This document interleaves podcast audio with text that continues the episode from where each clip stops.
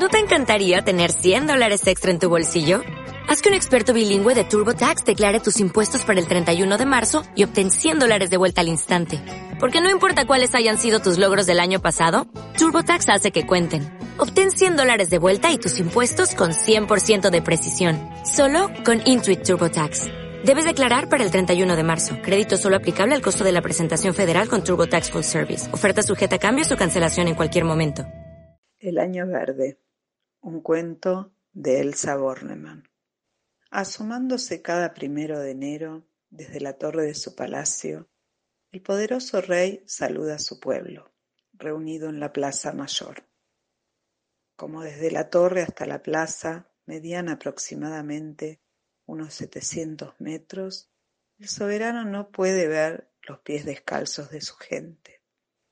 Tampoco le es posible oír sus quejas y esto no sucede a causa de la distancia, sino simplemente porque es sordo.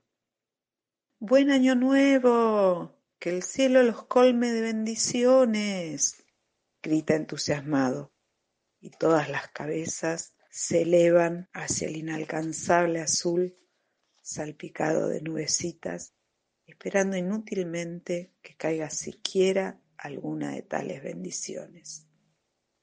El año verde serán todos felices, se los prometo, agrega el rey antes de desaparecer hasta el primero de enero siguiente.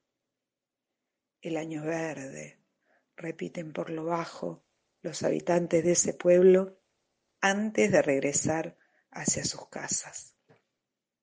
El año verde.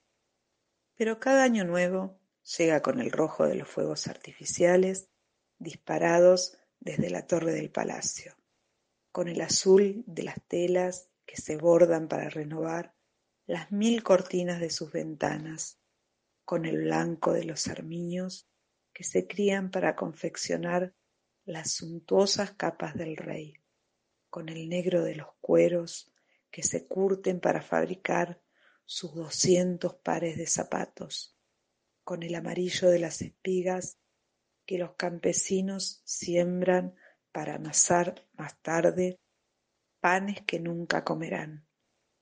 Cada año nuevo llega con los mismos colores de siempre, pero ninguno es totalmente verde, y los pies continúan descalzos, y el rey sordo. Hasta que, en la última semana de cierto diciembre, muchacho Toma una lata de pintura verde y una brocha.